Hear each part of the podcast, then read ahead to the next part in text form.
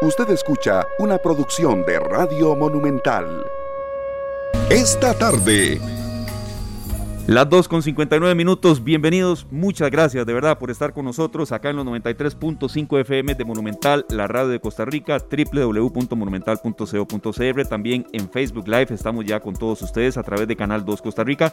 Y bueno, muy contentos, de verdad muy complacidos de arrancar una semana con mucho trabajo, con muchas informaciones que desarrollar. Hoy tendremos dos temas de verdad de mucha actualidad, uno de ellos que le sigue la pista, yo diría que bueno, ha sido de verdad que me parece la noticia de hoy junto al tema de todo el proceso de vacunación que sigue, en algunos casos un poco desordenado, en otros no.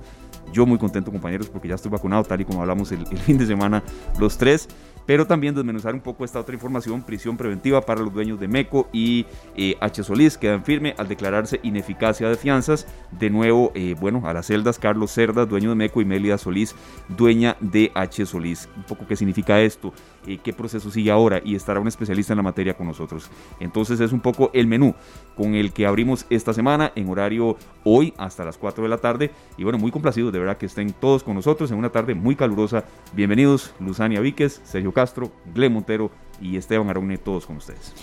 Muy buenas tardes, compañeros. Qué gusto verlos nuevamente. Igualmente, me, me, hacían falta, me, van mal acostumbrando ustedes. Qué barbaridad. Pero bueno, no, como siempre, muy contentos, muy felices también de contar con su compañía, donde sea que se encuentre. Qué bueno que nos están acompañando en esta tarde, en donde tenemos mucha información y en donde vamos a tratar de empezar la semana positivos, eh, alegres de, eh, de, en medio de lo que cabe, pero sobre todo con mucha información. Bueno, buenas tardes compañeros. Y realmente sí, tenemos un día con informaciones muy importantes, noticias muy importantes para toda la población. la canción esta de Gloria Estefan con la que arrancamos, que habla de hoy, ¿verdad? Es hoy cuando tenemos que hacer el cambio, cuando tenemos que alegrarnos de las cosas que nos están sucediendo y a veces vamos postergando metas y vamos eh, postergando dar el primer paso que es eh, prácticamente el, más importante porque empezamos ahí, arrancamos. Eh, vimos unas noticias que es el tema de fondo de hoy, ¿verdad? Que tiene que ver con el caso llamado Cochinilla. Y me pongo a pensar eh, si estamos haciendo algo mal nosotros y podemos cambiarlo, lo tenemos que cambiar de una vez. Sí, el, problema es que a veces, a veces esperamos a que llegue mañana, que llegue mañana y no sabemos si mañana va a llegar, ¿verdad? Ese es el tema. Entonces, qué bueno vivir en el hoy y en el ahora. Sí, sí, eh, bueno, esa es, como, como habíamos mencionado, en serio, mi, canción favorita de Gloria Estefan y, tiene mucho mensaje. Estas tonadas de Gloria Estefan, de verdad, el ritmo, eh, en algunas ocasiones quizá un poco más alegre que otras, pero el mensaje y la letra de estas canciones, de verdad, eh, tienen mucho, mucho significado. Gloria María Milagrosa Fajardo García, ese es el nombre de pila de este, Gloria Estefan, nacida el primero de septiembre de 1957 en La Habana, Cuba. Así es. Que por cierto, ustedes nos habían mencionado, vivió en Costa Rica. Eh, vivió en Costa Rica. A mí me dejó como loca esa información, yo no lo sabía. Cuando Sergio lo dijo, yo, ¿qué es en serio? Qué interesante. también está Luis Miguel, también vivió en Costa Rica, ¿verdad? Cuando era muy niño. Sí. Eso sí había escuchado. De verdad que, que, es un gusto que estén todos con nosotros, eh, ya las personas que se están conectando en Facebook Live, Canal 2 Costa Rica, bienvenidas a sus consultas de los temas que vamos a tratar hoy. Eh, por supuesto que vamos a hacer un poco de mención eh, partiendo de mi experiencia con respecto al tema de vacunación y tanta información que ha salido, me parece, como ustedes dos también han dicho, y, yo coincido 100% de que este fin de semana yo sí vi uso útil de los chats, ¿verdad? De dónde se estaba vacunando, pero información correcta. Otros tal vez a veces no tanto, pero yo creo que sí se usaron para que todos aprovechemos esta oportunidad. Esteban, ¿y cómo te fue? ¿Cuánto tuviste que hacer fila? ¿Cuánto tuviste que esperar? Sí, qué sé yo, aproximadamente unas dos horas y media, un poquito más, pero sí muy consciente de que, bueno, eh, a ver, uno si se va a vacunar contra una enfermedad que ha causado tanto desastre, uno tiene que ser consciente de que saca parte del día para eso, ¿verdad? Hay gente que reclama que por qué tanta fila, o, otra gente que se presentó sin cédula, entonces uno dice, Dios mío, ¿verdad? Entonces llevaban una especie de de, orden patronal. Entonces colaboremos en ese sentido también. No critiquemos tanto, por supuesto, si hay irregularidades ya muy flagrantes, se pueden denunciar. Pero creo que, bueno, es una oportunidad de oro que se está presentando. Hay que aprovecharla y, y creo que sí, los chats se pusieron, nos pusimos las pilas todos a compartir eh, temas de suma importancia para toda la población. Pero eso es lo más importante, que sea información veraz y oportuna, porque a mí me pasó, bueno, a mí gracias a Dios ya me vacunaron, pero yo les conté a ustedes que fui como tres veces y no me dejaban entrar y esto y lo otro. y porque había información errónea en donde decían que era abierto para el grupo 3. Entonces, qué bueno que especifiquen si es abierto, digamos, ahora para todas las personas mayores de 40, todas las mayores de 30 y si tienen o no que vivir en el área donde está el centro de vacunación, ¿verdad? Todo eso es importante. Así es. Será un tema que también estaremos refrescando un poco más adelante cuando haya ya información de las zonas donde todavía hay vacunas disponibles, dosis disponibles y también que usted pueda ir, porque hay otros que están pues solamente atendiendo quizá fin de semana, pero eh, lo que solicitamos siempre es acudir a la información oficial. 3 con 4 minutos. Ingresamos con el tema de fondo y le agradecemos de verdad muchísimo a quien está con nosotros eh, ya por segunda, tercera ocasión en el programa, a quien de verdad eh, recurrimos a él por todo su conocimiento. Él es Cristian Arguedas, es abogado litigante penal, más de 20 años de experiencia y ha participado como defensor en múltiples casos de delitos contra el honor defendiendo periodistas y personas, eh, entre muchos otros atestados. Le agradecemos muchísimo también a nuestro compañero Sergio encargado de este contacto y, bueno, que, acá siempre cuando programamos precisamente el contenido esta tarde. Eh, analizamos siempre algún tema que de verdad pueda sobresalir del día y sin lugar a dudas, de nuevo, el análisis sobre eh, eh, uno de los escándalos de corrupción más grandes de la historia de nuestro país sale a flote. Prisión preventiva a los dueños de MECO y precisamente se declaró ineficacia de fianzas. Ayudarnos, don Cristian, de nuevo a interpretar un poco estos significados, qué tipo de análisis se puede dar, porque Mm, será un proceso que vaya teniendo muchas informaciones nuevas conforme vayan avanzando los meses. Bienvenido, don Cristian, es un gusto de nuevo eh, que usted esté en esta tarde. Muy buenas tardes, este, muchísimas gracias por la oportunidad. Yo encantado de poder comentar un poquito como, como espectador, ¿verdad? Porque eso es lo que nos podemos limitar a hacer un comentario desde afuera, toda vez que no, no contamos con el expediente respectivo para hacer un análisis técnico del tema, ¿verdad? Pero encantado ese es el, asunto. Nosotros escuchamos los términos que se utilizan a nivel legal, ¿verdad? Pero necesitamos que, nos ayude a comprender qué significa exactamente, ¿verdad? Y aquí vamos a ir escuchando desde la perspectiva de un profesional como usted. De hecho, de hecho, don Cristian, y bueno, nosotros estábamos comentando ahora, fuera de micrófonos, eh, don Cristian, ¿qué significa ineficacia de, de fianza, verdad? Los tres teníamos esa duda, tal vez usted nos puede explicar. Bueno, eh, la, la, la, eficacia es, es toda una doctrina jurídica, ¿verdad? Y tiene que ver de, de en los efectos, que no surte efectos. Básicamente lo que el juez de, de apelaciones en esa resolución dictó es que la fianza ya no surte efectos. Recordemos que en realidad eh, la jueza que había dictado las medidas cautelares en primera instancia había eh, dictado prisión preventiva por cuatro meses, que se podía sustituir por la fianza. Es decir, eventualmente eh, pudo haber pasado que ninguno de los imputados pudo haber cumplido con la fianza. Entonces, tenían que descontar los cuatro meses de prisión preventiva. y como se presentó la fianza, entonces, en el caso de, si ustedes recuerdan, de Doña Mélida, Doña Mélida pasó creo que uno o dos días en, El Buen Pastor, sí, así es. en David McCulney, y luego salió cuando se formalizó lo de la, lo de la caución.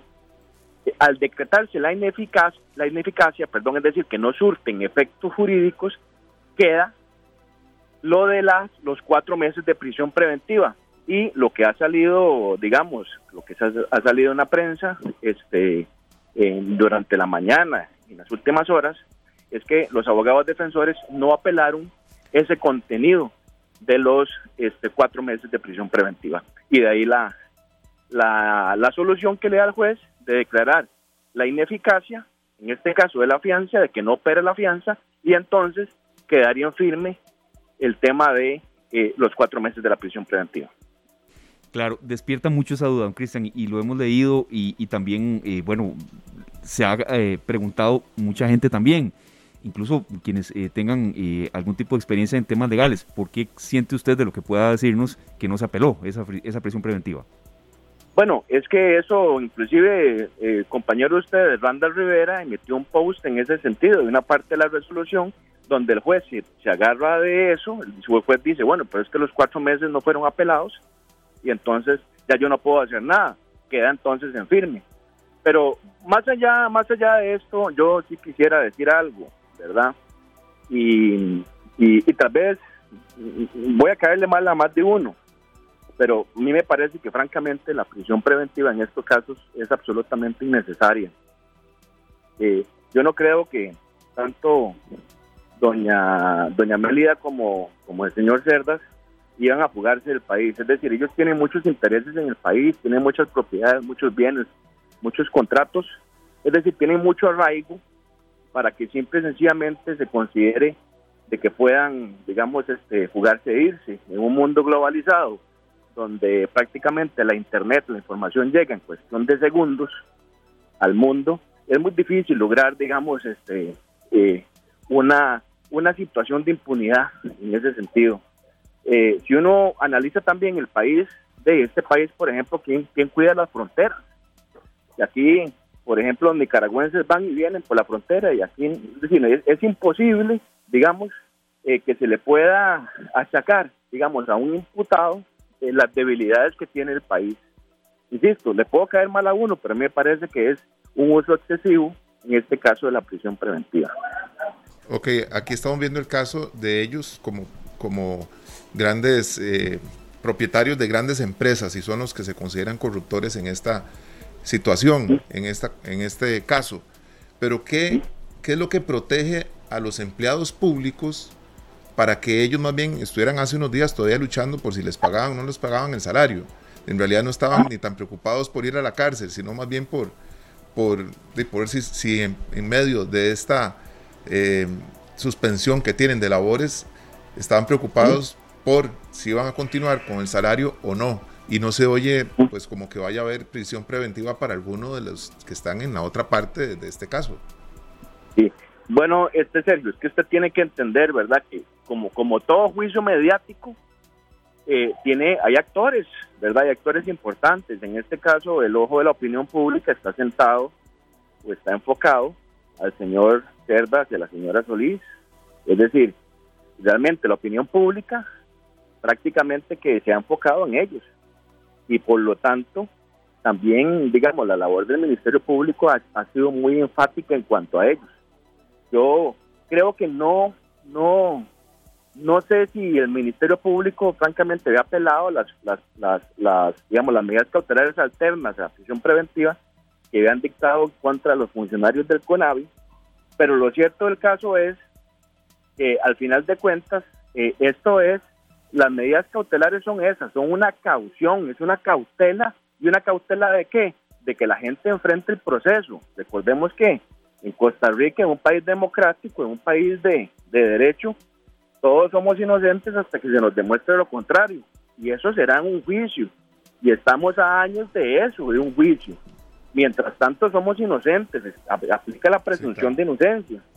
De modo que eh, si pensamos que, que con solo ya, es decir, con, con un linchamiento mediático es suficiente para, para aplicar una sanción, ya estaríamos retrocediendo, no sé, siglos en el desarrollo humano, ¿verdad? Es decir, este, para eso son las leyes, para, para ser civilizados y no aplicar barbarie, que es lo que de, últimamente se está aplicando. Yo en lo particular no conozco al señor Cerda, y no conozco a la señora Solís, pero francamente sí me parece excesiva el uso de la prisión preventiva. Ya la Corte Interamericana de Derechos Humanos había, había le había señalado a Costa Rica que hacía un uso excesivo de la prisión preventiva, porque es que la prisión preventiva se supone que es la medida más gravosa. Usted puede llegar y, por ejemplo, en el caso de, estos empresarios, les, les, les, quita el pasaporte, los obliga a firmar y me parece que como es, y como en muchos casos, es suficiente para que ellos enfrenten el proceso.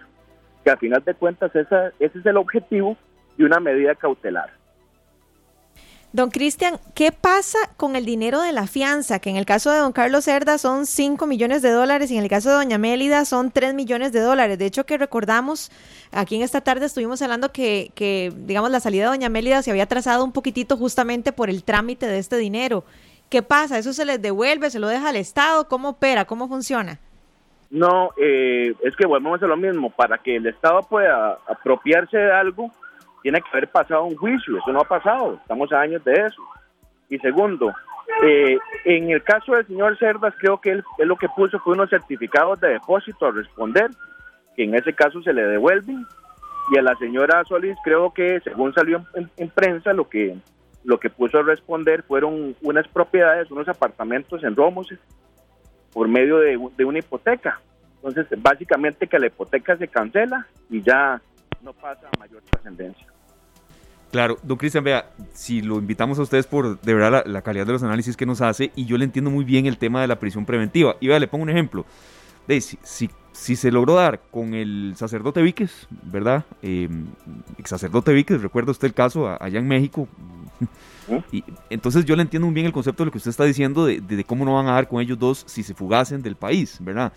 Pero también, don Cristian, mucha gente piensa y dice, bueno, este juicio puede llevarse años, hasta muchísimos años. Entonces, de ahí, habrá gente que si no se le aplica una prisión preventiva y el juicio demora y demora y demora y van pasando años y años y años y no se aplica la justicia. Entonces, yo le entiendo, pero también entiendo usted eh, eh, qué manera de análisis. bueno, pero es que, le, le, Aaron, le puedo preguntar a usted por ejemplo, si usted, si usted es imputado en una causa, es problema suyo que, que, que haya mora judicial. No, no. Que el Estado sea tan ineficiente de durar, tener juicios maratónicos. No, no es su responsabilidad porque vean, el caso de la de la señora Solís, es decir, y conste, no soy defensor de no, no, estoy defendiendo una posición legal y una posición de derechos humanos. Por ejemplo, la señora Solís creo que tiene 60 o 63 años, por ahí anda en ese rango. Este proceso no va a durar menos de 15 años en su totalidad. Por eso, sí. Porque Santo es la que, Dios. Claro, ajá, exactamente. Entonces, a estas edades, eh, en estas circunstancias, le estás aplicando una pena de banquillo. Siéntese en el banquillo de los acusados y una pena de por vida. Entonces, ¿qué es lo que pasa? Que la justicia, la ley da otras alternativas para que la para que se puedan cumplir los fines, que en este caso es la aplicación del debido proceso. Insisto, este tipo de juicios, en este tipo de circunstancias, mata a la gente. ¿Mata en qué sentido? En que la gente ya no puede trabajar, quedan marcadas, quedan... Es decir, hay una que no salen en la prensa, pero ciertamente la gente sufre las consecuencias de, digamos, de un proceso de esta envergadura. Sí, independientemente cuál sea el final de este caso, ya ellos quedaron linchados. Ah, por supuesto, y es más, ya, es más, salió hoy en la prensa, hoy lo vi que la que ya los contratos que, que habían, es decir, ya unos los suspendieron, pero puede ser que las empresas no, no puedan digamos, subsistir, digamos, de acuerdo, digamos, con la lógica. Es decir, hay, hay, hay, las empresas viven de flujo de caja, de la plata entrando y saliendo, el pago de, digamos, de, los trabajadores, etcétera. Y una circunstancia de estas paraliza, paraliza una empresa y una circunstancia de estas en, el, en, el, en la situación en la que está el país de desempleo, más bien podría ser más perjudicial. Puede ser más perjudicial la medicina que la enfermedad. Entonces, es decir, entiendo al juez, el juez aplica la ley y el juez cumple con lo que tiene que hacer, pero ciertamente no necesariamente los fines, digamos, de, la ley se cumplen de esa manera. yo, puedo entender, vea, puedo entender, porque ha habido mucha presión. Yo inclusive ahora hice un comentario en redes sociales de que por primera vez había visto yo que un periódico de circulación de nacional importante de este país hizo una página entera hace dos o tres días respecto a este caso, con análisis jurisprudenciales, etcétera, es decir, casi con una investigación jurídica de por qué la intervención de comunicaciones de ese caso, digamos, estaba bien hecha. Y ya todo eso le mete picante, le mete sazón, digamos, a la cocinada, porque no solo juega el juez, juegan, juega, es decir, el público, juegan, es decir, los ustedes, la prensa, es decir, todo el mundo forma opinión y al final de cuentas la justicia no es más que una manifestación de los poderes del Estado y el Estado, es decir, el, el, la soberanía reside en la nación, dice la Constitución. No, yo lo entiendo y también eh, despierta dudas en la gente. Por ejemplo, un oyente nos, nos, eh, eh, nos mm, exterioriza acá que porque un juicio por embargo se dilucía tan rápido en los juzgados. Es decir, yo le entiendo muy bien el hecho de que hay procesos que son demasiado largos y a veces eternos y, y bueno, la justicia no llega don Cristian. ¿Sí? es que hay, digamos, un proceso como el de un cobro judicial, esos son procesos sumarísimos, ¿verdad? Son procesos en donde prácticamente no, lo único que se, la única prueba que se admite es si uno pagó o no pagó, si está prescrita o no prescrita la deuda. Pero si usted presenta, por ejemplo, una factura o un documento donde usted debe, prácticamente que ya no hay discusión, la debe, la debe, punto. Ahora, lo único que se le acepta es si pagó o prescribió. pero esos son juicios sumarísimos. En este tipo de juicios, que son juicios ordinarios, donde tiene que valorar si darle la oportunidad a la gente de defenderse, eso toma tiempo. Tienen que hacer estudios financieros, tienen que hacer estudios de, de un montón de... La investigación está empezando, Ministerio, lo digo, el Ministerio Público. El Ministerio Público tiene que terminar la investigación y luego se le tiene que dar a la gente, a los imputados, su derecho de defensa. Porque lo contrario sería de un linchamiento, una barbarie, que sería un retroceso, digamos, en, el actual de la sociedad.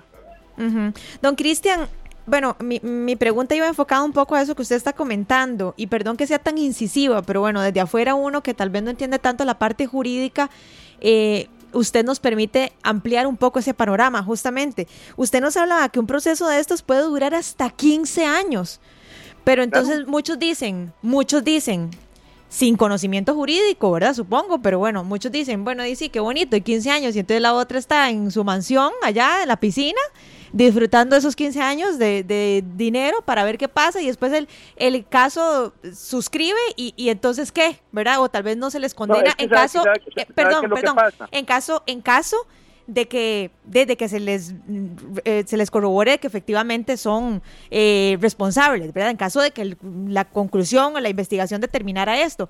Entonces la pregunta es, ¿por qué entonces se dura tanto si se, supone que las investigaciones comenzaron hace años? Bueno, pero es que para empezar, vea, número uno, si ya usted tiene ese pensamiento de que mientras dure el proceso eso va a ser un premio para la gente es porque ya usted en su mente condenó a la persona la condenó sin darle la oportunidad de defenderse. Disculpe que se lo diga así. No, no, estamos de acuerdo, estamos de acuerdo. Y, yo estoy expresando, estoy expresando el malestar de muchas personas que, insisto, tal vez no tenemos el conocimiento jurídico, entonces para eso usted está aquí, ¿verdad?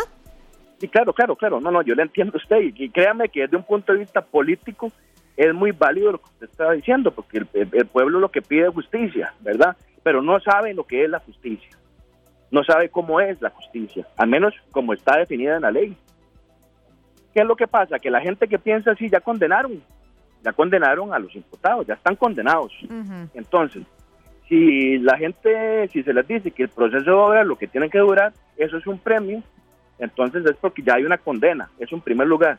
Y en segundo lugar, ese es el tema de fondo de que los defensores siempre nos quejamos del Ministerio Público, que el Ministerio Público hace allanamientos hace, es decir, despampanantes actuaciones y al final de cuentas dura y dura y dura y dura y dura y no se sabe. Si se supone que cuando eso ya tiene que estar es porque tiene que estar listo todo el expediente ya prácticamente con acusación lista. Ahora, ahora, vea, para muestra un botón, vea lo del caso del cemento. El caso del cemento hace cuánto fue, hace como cuatro años y hasta la semana pasada presentaron la acusación. O sea, ahí nos vamos a una audiencia preliminar y se le va a dar la oportunidad a la gente de defenderse. Después, si hay mérito, irá a un juicio, pero puede ser. Yo estuve en un proceso donde hubo tres audiencias preliminares, tres, y es del 2001 y apenas vamos para un juicio, apenas. Entonces, parte de, digamos, de, de, de, lo civilizado y, y, de que nos regimos por un país de leyes es que le dé la oportunidad a, a, los imputados de defenderse, porque de lo contrario, imagínense, primero disparen y luego pregunten, ¿verdad? Entonces, este, la gente tiene que entender eso y tiene que entender que al final de cuentas también el Ministerio Público es un actor político y el Ministerio Público está dirigido por personas que tienen ambiciones políticas también. Algunos quieren ser magistrados, otros quieren subir o quieren salir a la calle a ser litigantes. Al final de cuentas todo eso suma porque somos seres humanos y todos tenemos nuestra propia agenda, les guste o no. Esa es la realidad. Perfecto. Don Cristian, le agradecemos eh, y usted entenderá que aquí no estamos tomando partido, ¿verdad? Evidentemente lo que queremos es, desde, una, desde, un punto, desde un punto de vista legal, entender un poco lo que se dio hoy y que esto seguirá mucho tiempo, ¿verdad? Entonces, y sabemos que... Tampoco, sí. tampoco se interprete que yo estoy tomando partido. No, no, no, para nada. No, lo, estoy haciendo, ¿verdad? pero, pero las cosas son como son, ¿no? correcto. no, no, es tan fácil cuando se hace una acusación demostrar. ¿verdad? Exacto. lo, que para mí, lo que para mí es lamentable, independientemente del caso, es que este tipo de investigaciones duren 15 años. Es lo que decía don Cristian, dice, le va la vida a la persona y se sigue investigando. 15 años a partir de ahora. Por eso. los que llevan. Sí, el, caso del cementazo, estaba viendo ahorita, fue en el 2017 justamente, que se descubrió, imagínense. Cuatro años y, contando, ¿verdad? Porque en realidad... Cuatro años estamos empezando apenas, porque después vienen las apelaciones y después y puede ser que haya que haya que repetir juicios, porque eso es normal, que se repitan juicios. Entonces ya al final, al final, al final, en promedio, yo diría que entre 10 y 15 años termina un, termina un proceso. Sí. Le entiendo. Y ella tiene actualmente 65 años, don Cristian. Sí, es 65. Imagínense, va a terminar con 75. Sí. Es decir, este, ahora, yo, la ley es la ley, así es. Pero, vea, hay, en este país, la Corte está muy acostumbrado a poner penas de banquillo, que es así la pena de siéntese ahí en el banquillo de los acusados de por vida. Y entonces, mientras usted está sentado, está linchado y no puede hacer absolutamente nada más, más que estar ahí sentado. Bueno, y, no esa pena de banquillo no está, no está regulada en la ley. Eh, ese es en un caso como este que es tan mediático, pero yo he escuchado casos de, por ejemplo, de una liquidación, una demanda por una liquidación laboral, que a los 10 años el empleado decide, renunciar a la demanda porque ya pasaron 10 años, no tiene quien cobrarle.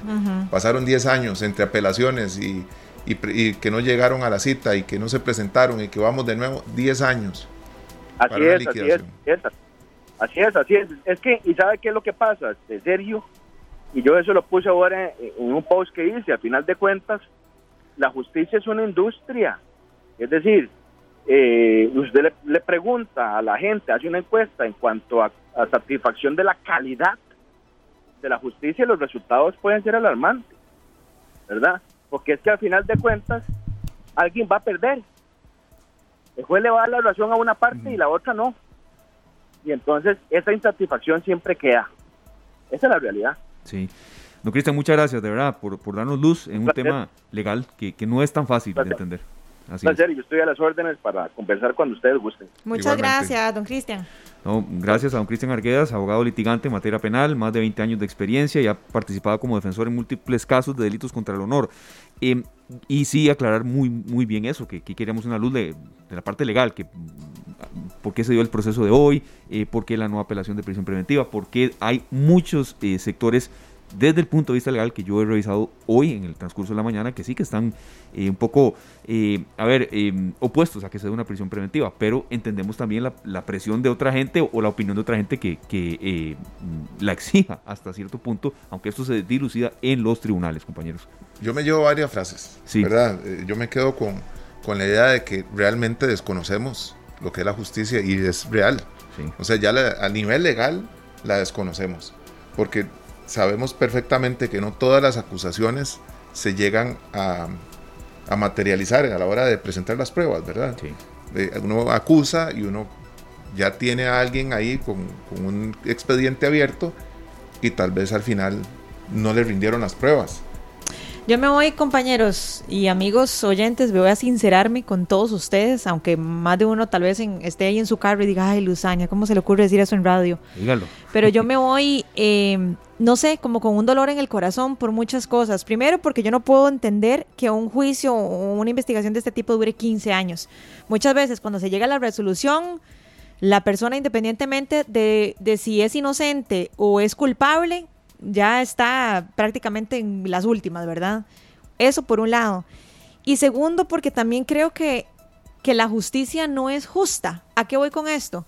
¿Cómo puede ser posible que haya personas que mm, un día, un día Lisette Castro lo ponía, y no, no quiero decir que esto esté bien, ojo, no estoy diciendo que esto esté bien, pero ¿cómo puede ser posible que una persona, porque le encontramos, le encontraron tres gramos de marihuana, de marihuana, esté en la cárcel y entonces otras personas que están involucradas en un caso todavía mayor, eh, de no, todo bien. Entonces, esas son las cosas o el sinsabor con el que yo, ojo, estoy hablando muy a título personal, a título personal, me generan, no sé, una, una disonancia, una disyuntiva emocional, eh, existencial, o sea, me preocupa, me preocupa esa parte, porque no estoy justificando ni estoy diciendo que el que tenía tres gramos de marihuana esté, esté bien, pero me, me, genera como un ruido mental pensar que una persona que no puede pagar una pensión alimentaria, entonces si está ahí desde hace años, en una cárcel, encerrado, y otras personas no. no están ahí en la piscina, tranquilos, esperando 15 años, es válido viendo a ver qué pasa. Es válido y recoge serio, Luzani, los que están los que nos están escuchando, mensajes que nos están llegando acá, por ejemplo, el tema del, del amigo oyente que nos mencionaba el tema del, bueno, del embargo, ¿verdad? de, cómo fue tan rápido la resolución y a la cárcel y en otros casos pasan años de años. Entonces es un tema que está despertando ¿verdad? mucha gente que nos está dejando criterios. Pero de la justicia es la justicia y hay que entender la parte legal, que es lo que hacía don Cristian. Miles de casos que no son mediáticos, ¿verdad? Que igual están ahí en espera. Sí. Están ahí, haciendo fila. Así es que tendremos que tener mucha paciencia para ir viendo el, avance de este proceso, ¿verdad? Eh, que se las trae. Y que tendrá opiniones divididas Muchísimas, pero por eso queremos eh, acudir a un abogado con mucha experiencia que nos, que nos dio eh, su punto de vista. Son las 3.30, eh, serio, nos vamos a la pausa. vamos a la pausa. Tenemos después de la pausa, por supuesto, que eh, un poco más mm, de música, con mensaje, como siempre, acá en esta tarde, y después una información positiva, pero que analizar un poco también con lupa.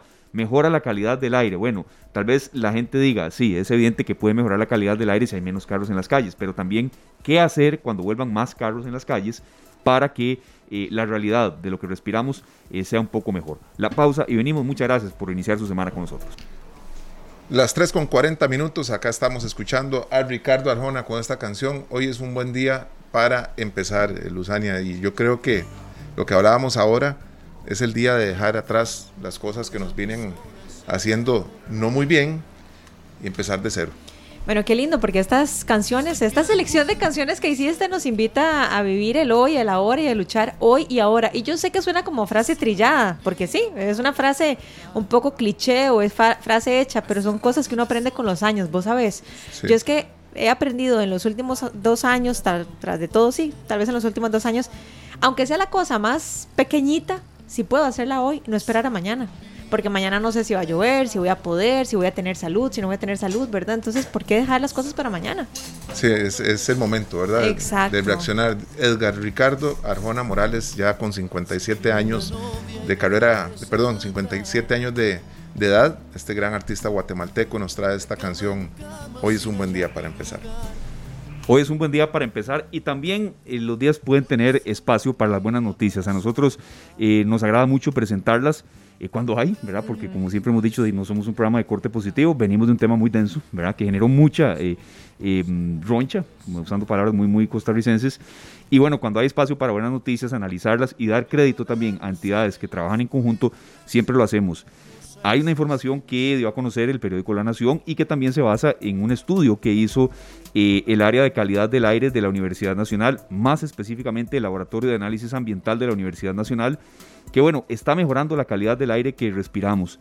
Eh, por lo menos en un 20% bajó la contaminación del aire y bueno, esto evidentemente es positivo. Por supuesto que tal vez la gente muy acuciosa y con toda razón, bueno, preguntará, bueno, es lógico que si hay menos carros en las calles, y bueno, haya más posibilidad de que el aire sea un poco más puro.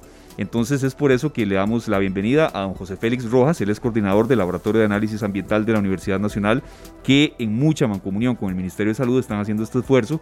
Y bueno, don José, bienvenido, gracias por acompañarnos y consultarle eh, a qué se debe también la posibilidad de que eh, la calidad del aire haya mejorado, pero también, don José, cómo mantener esto cuando ya haya un poco más de carros en la calle, como específicamente ya eh, se empiezan a ver.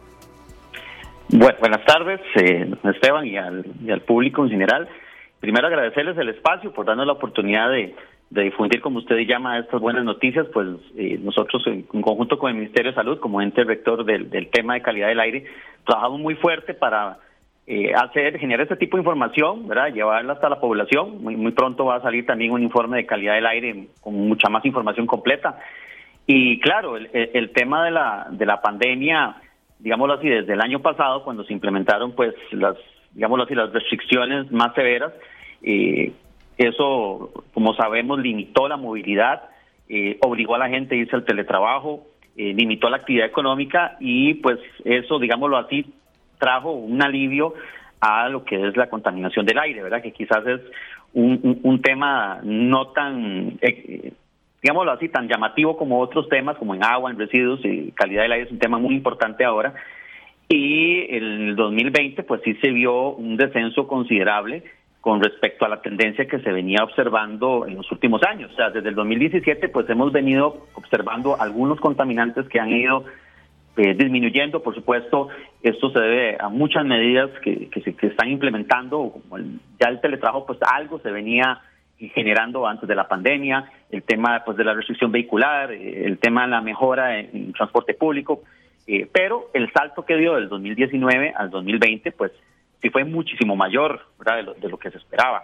Y ya cuando fuimos llegando pues a 2021, eh, pues sí estamos viendo una disminución también con respecto a la época prepandemia, pero no tan alta como la que vimos en el 2020. Y por supuesto eso está muy eh, relacionado al tema de la movilidad, al tema de las limitaciones que hay en, en cuanto a, transporte, eh, que sabemos que es una de las principales fuentes de, contaminación del aire.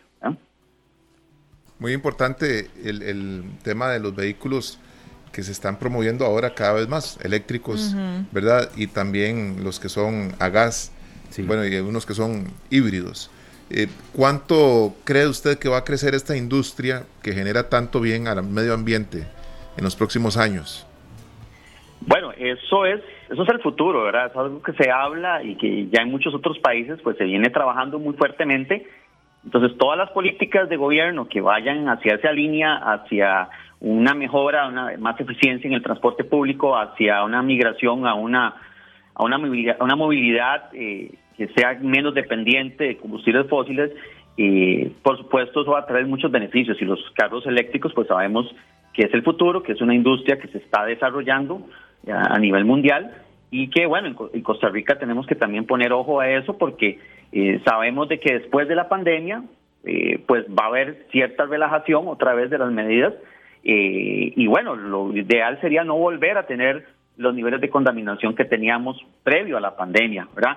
Por supuesto, uno espera que cosas como la experiencia en el teletrabajo, que tal vez muchos no están acostumbrados, que a nivel de institución pública pues se generaron directrices para que en muchas instituciones los empleados pues estuvieran haciendo teletrabajo y ojalá muchas de esas cosas todavía se logren mantener posterior a la pandemia, eh, porque eso también va a ayudar a que la contaminación pues siga bajando, ¿verdad? Y no, no retornemos a los niveles que teníamos eh, de 2019 hacia atrás.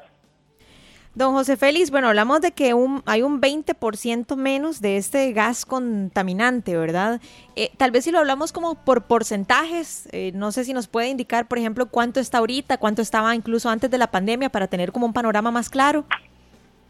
Bueno, vamos a ver, eh, estos son información preliminar, ¿verdad? Estamos trabajando en un, en un informe eh, junto con el Ministerio de Salud eh, que se va a dar a conocer con más detalle, ¿verdad? Pero lo que le mencionaba, por ejemplo, de, la tendencia que se venía observando, eh, pues digámoslo así, históricamente hemos venido pues incumpliendo eh, la normativa de la OMS en cuanto a promedio anualizado para un contaminante, en este caso de uno de muchos que podemos medir, y claro, lo que se ha venido observando es una disminución que en el 2020 fue mucho mayor, y todavía un poquito se mantiene en el 2021.